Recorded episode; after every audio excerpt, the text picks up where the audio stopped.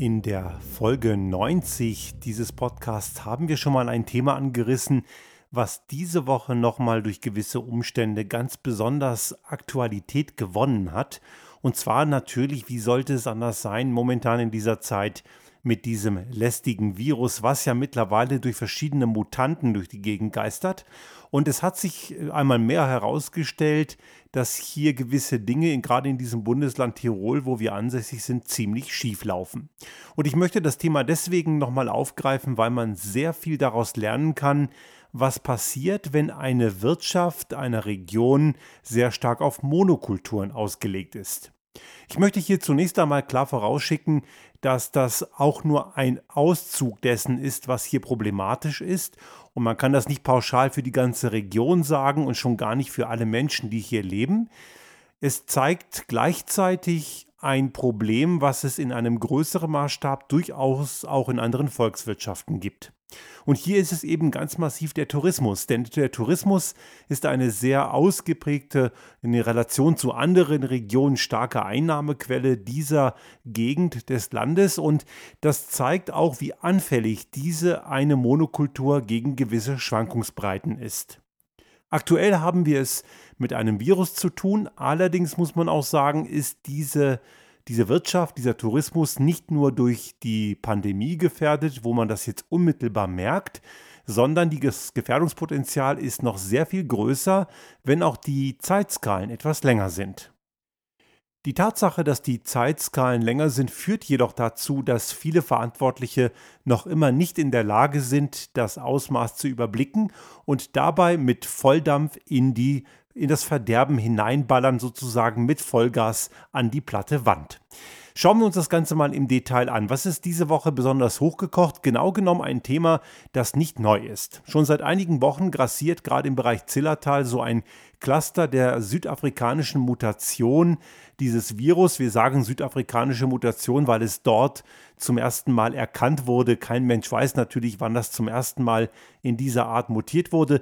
Die englische Mutation ist schon etwas länger bekannt und auch schon etwas breiter unterwegs, auch in ganz Europa. Und wir wissen von diesen Mutationen, dass sie ansteckender sind.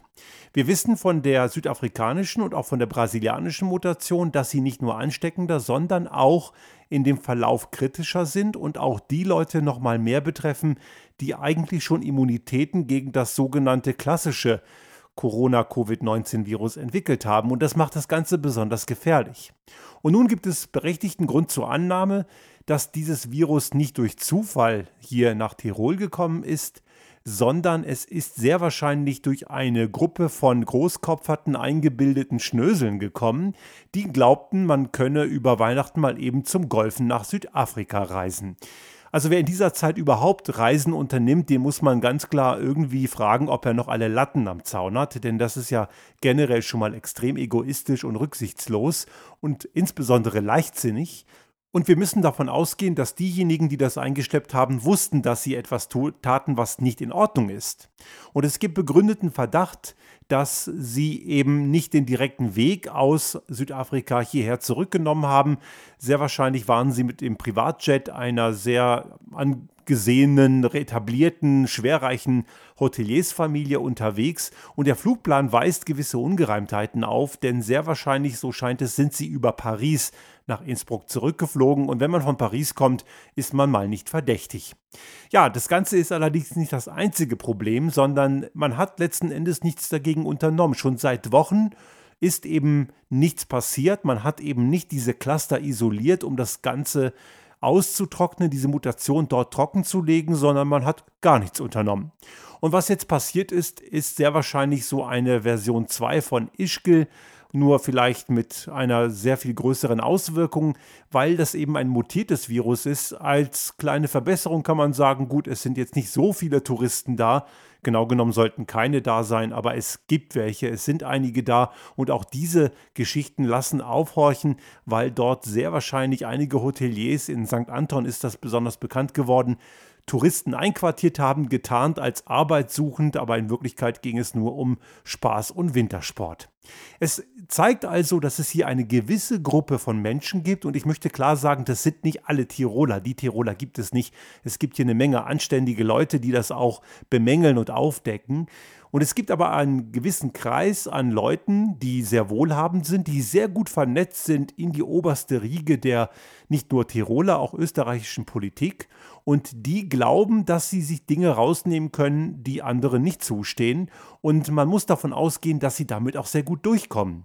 Schon in der Vergangenheit haben sie immer wieder Sachen gemacht, die natürlich nicht in Ordnung sind, aber das kümmert sie nicht, weil sie entsprechende gute Kontakte haben und nach dem Prinzip, wenn ich die richtigen Leute kenne, dann passiert mir auch nichts, sind sie bisher auch immer gut durchgekommen.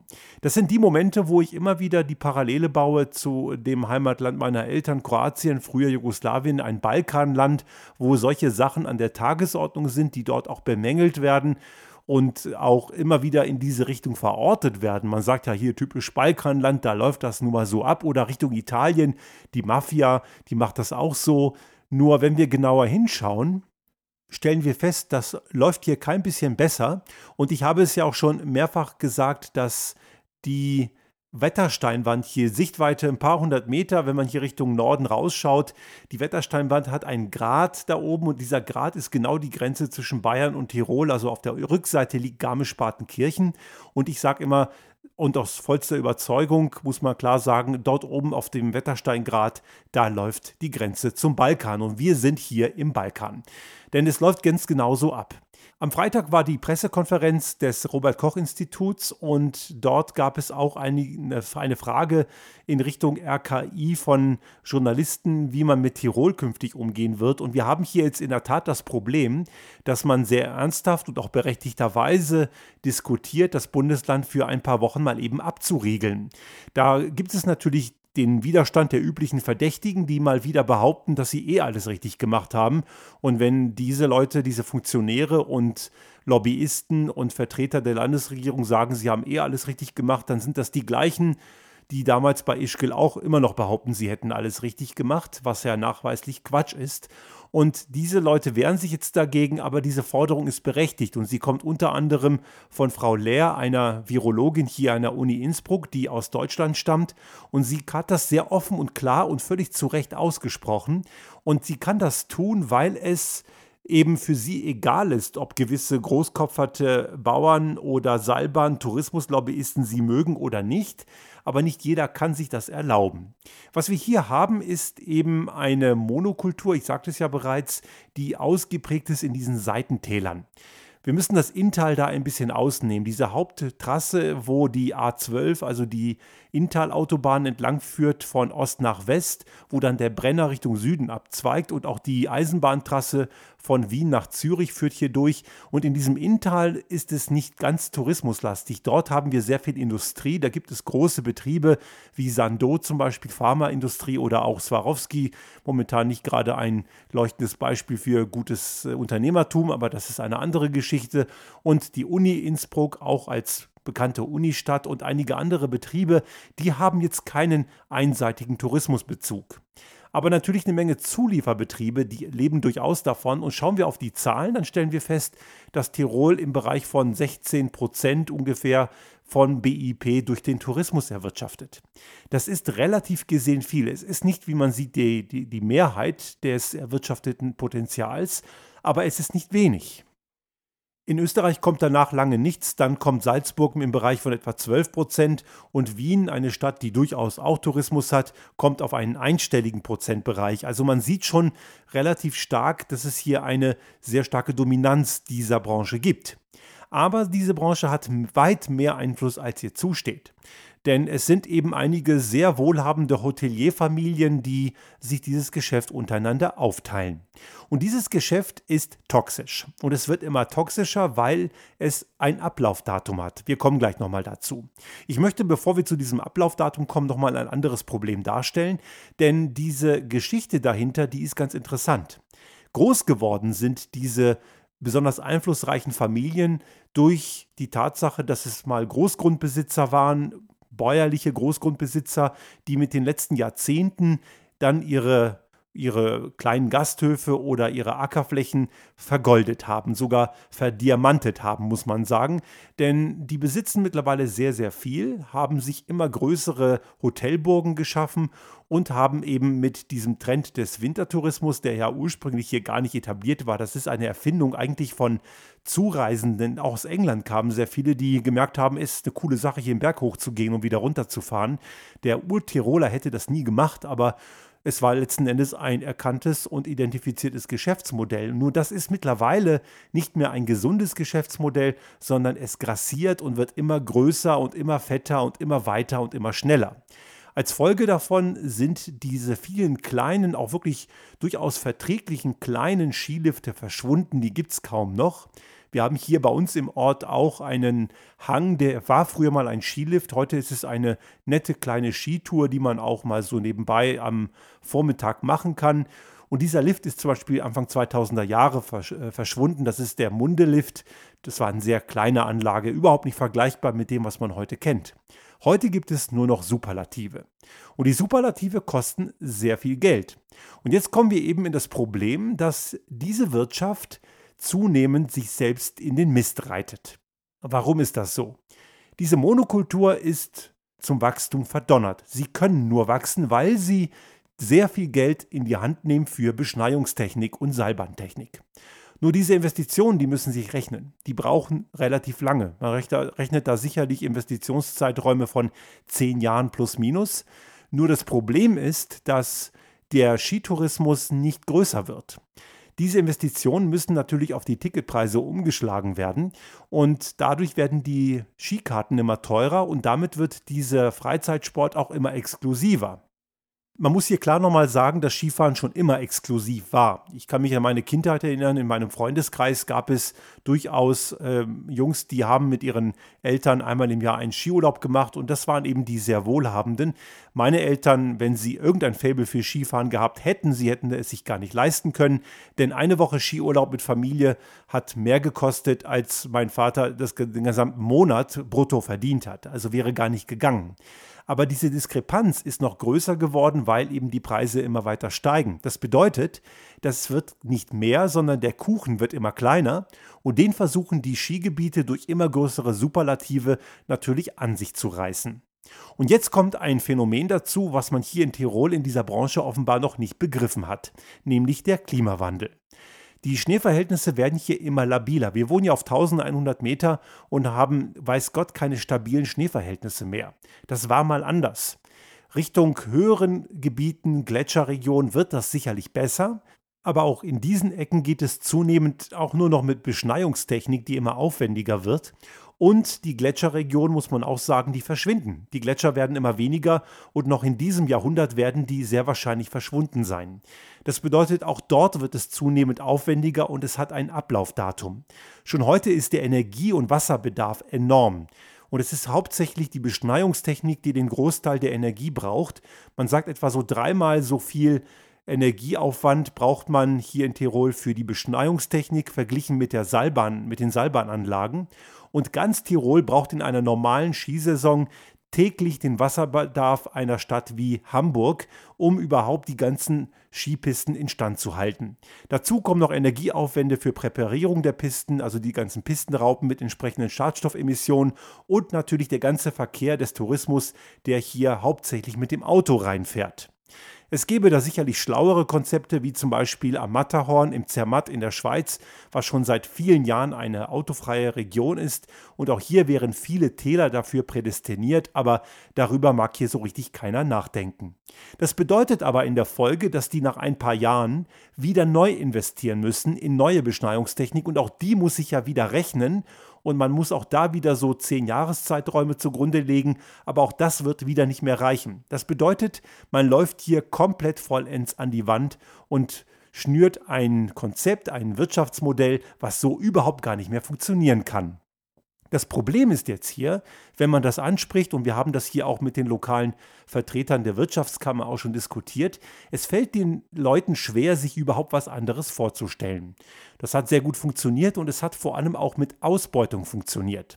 Und zwar reden wir hier von zwei Arten von Ausbeutung und ich habe die Tage einen sehr interessanten Livestream, der kann man auch noch nachschauen mit äh, Rudolf Fusi, also Rudi Fusi, ein österreichischer Medienberater und auch Kabarettist der hat, äh, macht immer eine ganz gute Diskussionsrunde mit Natascha Strobel, eine Politikforscherin, die auch sehr gute Analysen macht. Und die beiden diskutieren immer und holen sich immer Leute dazu. Und die haben unter anderem Florian Gasser dazu geholt. Der ist selber Tiroler, schreibt auch für die Zeit.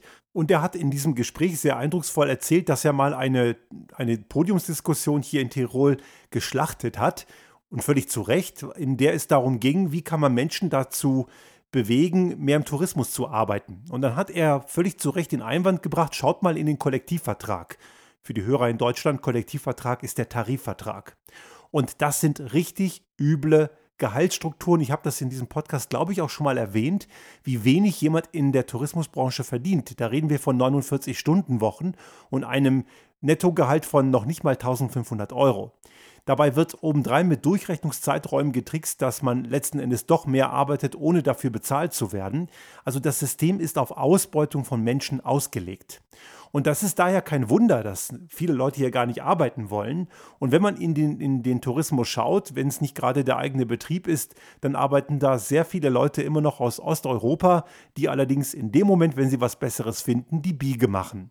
Wir kennen auch Leute, die aus Syrien geflüchtet sind 2015, die dort arbeiten, aber auch die machen das nur eine Zeit, solange sie keine bessere Alternative haben. Und wenn also so wenig Leute in einer Branche arbeiten wollen, dann liegt das sehr wahrscheinlich auch an den Arbeitsbedingungen. Aber das ist ein Aspekt, bei dem die Diskussion dem Florian Gasser seinen Aussagen zufolge um die Ohren geflogen ist, weil sie dieses gar nicht hören wollen, weil das Prinzip der Ausbeutung einigen wenigen großen Hotelierfamilien sehr viel Umsätze bringt. Aber es gibt eine weitere Ausbeutung, nämlich die Ausbeutung der Umwelt. Es gibt hier Fälle, da ist 2019 auch ein Fall im Bereich der, des Pitztal-Gebiets bekannt geworden, wo man völlig illegal, ohne Baugenehmigung, große Baumaßnahmen gemacht hat und weil man dort größere Teile eines Bergrückens weggesprengt hat, ist es publik geworden.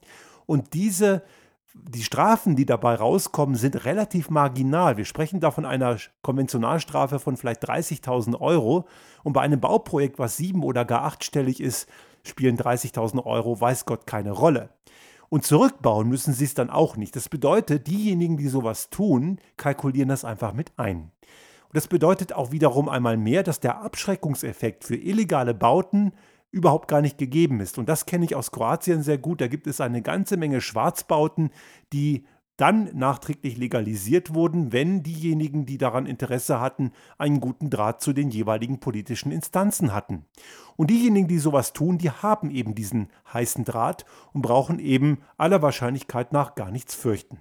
Ein Nachbar von mir hat mal gesagt, der selber Tiroler ist, und er hat es völlig richtig analysiert, dass nicht Tirol vom Tourismus lebt, sondern ein paar wenige leben sehr gut vom Tourismus.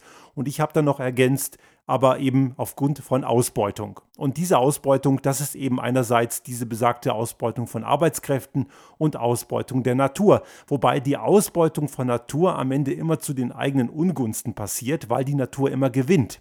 Und da sind eben nur die Zeitskalen sehr viel größer. Das eben erwähnte Gespräch, das kann man noch auf YouTube nachschauen, wenn man möchte. Und das möchte ich jedem ans Herz legen, der noch tiefer in die Problematik dieses Bundeslands Tirol einsteigen möchte. Das ist auch historisch ganz interessant.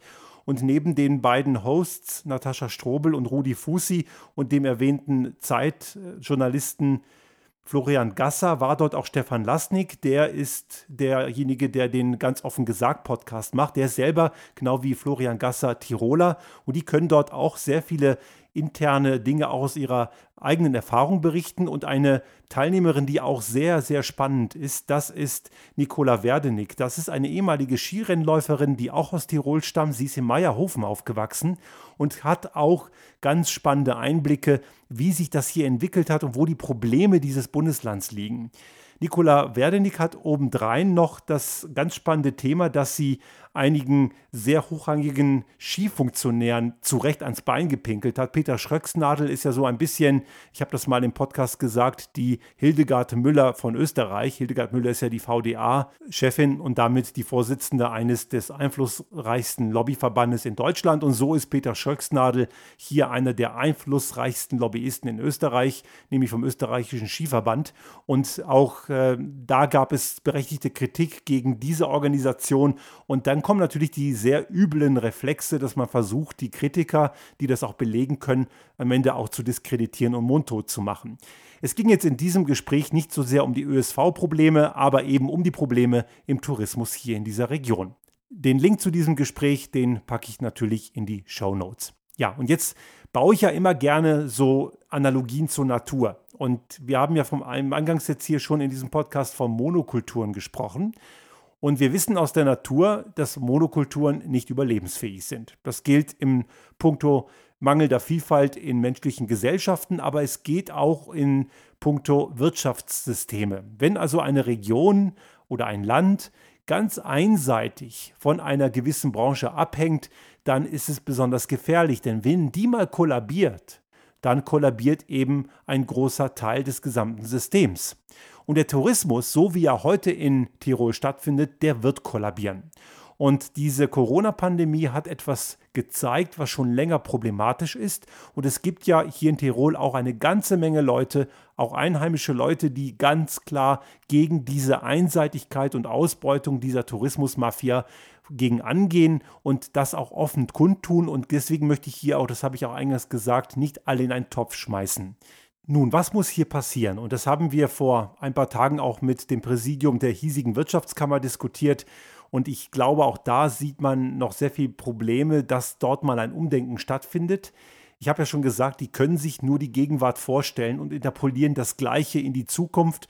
Und dabei wird das Ganze immer größer. Und wo die Probleme liegen, habe ich ja vorhin bereits erwähnt. Aber die Gegenargumentation ist ja dann, gerade auch aus dem Wirtschaftsverband heraus, dass man in diese tiefen Täler wie nach Sölden hinein, da ins Ötztal oder nach Galtür oder ins ins Pitztal oder auch ins Zillertal keinen Produktionsbetrieb ansiedeln könne, weil die brauchen ja die Infrastruktur. Das ist richtig. Ein Produktionsbetrieb wird im Inntal bleiben. Der geht nicht in die hinterste Ecke. Aber es gibt ja auch durchaus Betriebe, die sind wertschöpfend, ohne dass sie etwas produzieren. Wir leben ja heute in einem Zeitalter der digitalen Geschäftsmodelle. Dematerialisierung wird immer prägnanter und natürlich sage ich damit nicht, dass es nie wieder eine Produktion geben wird. Wir müssen auch Dinge produzieren und das ist auch gut so. Es gibt allerdings auch zunehmend neue Geschäftsmodelle, die abseits stattfinden von einer reinen physischen Wertschöpfung. Die passieren eher auf einer virtuellen Wertschöpfung. Und auch keiner sagt, dass man Tourismus künftig nicht mehr haben wird. Die Frage ist nur, wie sieht er aus? Und man kann davon ausgehen, dass der Tourismus von morgen nicht mehr die Cash-Cow ist, wie sie heute ist. Aber da müssten sich auch diejenigen, die bisher ausbeuterisch große Millionenvermögen angehäuft haben, sich von ihrem hohen Ross auch mal runterbegeben und ihren Lebensstil vielleicht etwas normalisieren. Und wenn man schon zehn Häuser hat, muss es eben nicht das elfte sein und auch andere Geschäftsmodelle, wie eben diese besagten digitalen Geschäftsmodelle oder auch Geschäftsmodelle, wie wir es sind. Wir sitzen ja hier auch in einem Hochtal und trotzdem können wir ohne Tourismus leben. Auch die kann man dort ansiedeln. Was die brauchen, ist eine gute Dateninfrastruktur, die wir hier bei uns in diesem Tal in der Leutasch haben. Wir haben hier eine sehr gute Anbindung und wir können hier arbeiten. Das bedeutet, wir müssen Wirtschaft auch mal anders denken und auch den Tourismus wie er ist, wie er heute ist, in der breiten Masse anders denken. Es gibt auch hier schon bei uns im Tal einige, die diesen sanften Tourismus machen und man kann sich dort einiges abgucken. Tourismus ist ja nicht per se schlecht. Und diese Ideen und andere Ideen, die stoßen hier bei vielen Funktionären, sowohl in Politik als auch in Wirtschaftsverbänden und in den Lobbygruppen, auf ziemlich taube Ohren. Weil sie mit der Vergangenheit gut gefahren sind und das zeigt einmal mehr, dass Leute lieber an etwas festhalten, was ihnen schadet, was offensichtlich nicht mehr funktionieren wird. Die Pandemie zeigt eben nur ein Beschleunigungselement eines generellen Problems und das wird am Ende denen den Kopf kosten. Die vielleicht heute in der Position sind, dass sie davon gut leben, werden es vielleicht nicht mehr merken, aber die Folgegenerationen werden es ganz sicher merken, abgesehen von der ökologischen Zerstörung, die man hier anrichtet.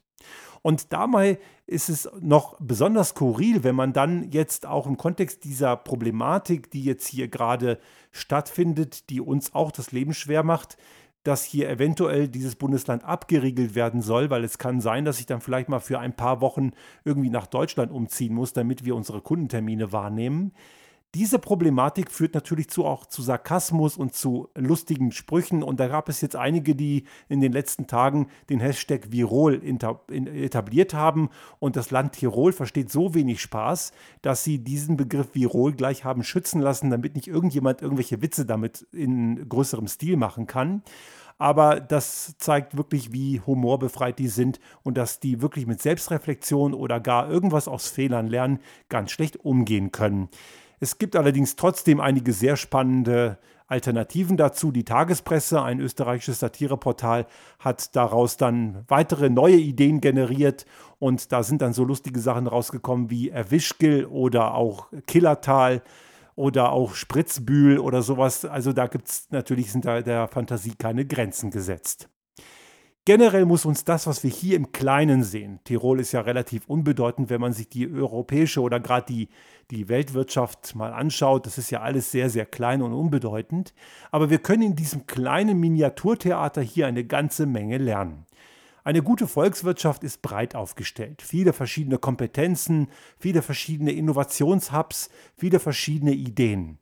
In Deutschland zum Beispiel ist die Autoindustrie sehr einseitig auch dominant gemessen an der gesamten Volkswirtschaft, wenn man die Zulieferer mitrechnet, ist es sicherlich absolut kleiner als jetzt hier in Tirol die, die, der Tourismus, aber es hat trotzdem einen sehr großen Einfluss.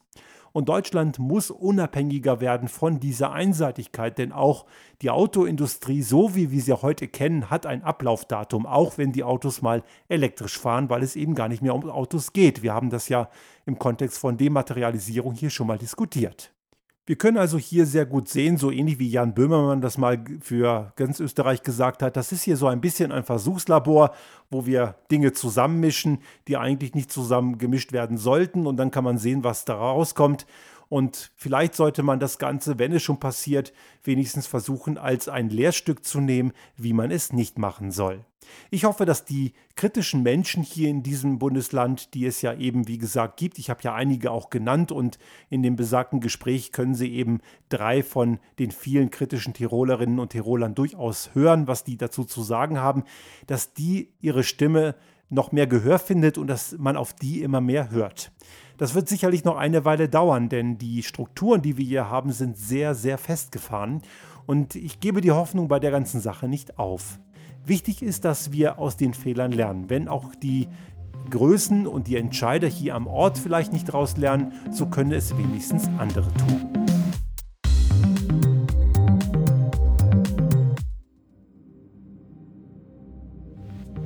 Sollte Ihnen unser Podcast gefallen haben und Sie auch künftig keine Folge verpassen wollen, dann abonnieren Sie uns einfach auf den gängigen Kanälen wie zum Beispiel iTunes, Spotify oder anderen Podcast-Hostern oder auch auf unserem YouTube-Kanal finden Sie immer mit dem einen Tag Verzögerung die aktuelle Folge unseres Restart Thinking Podcast und selbstverständlich freuen wir uns in Zeiten der Aufmerksamkeitsökonomie über das eine oder andere Like.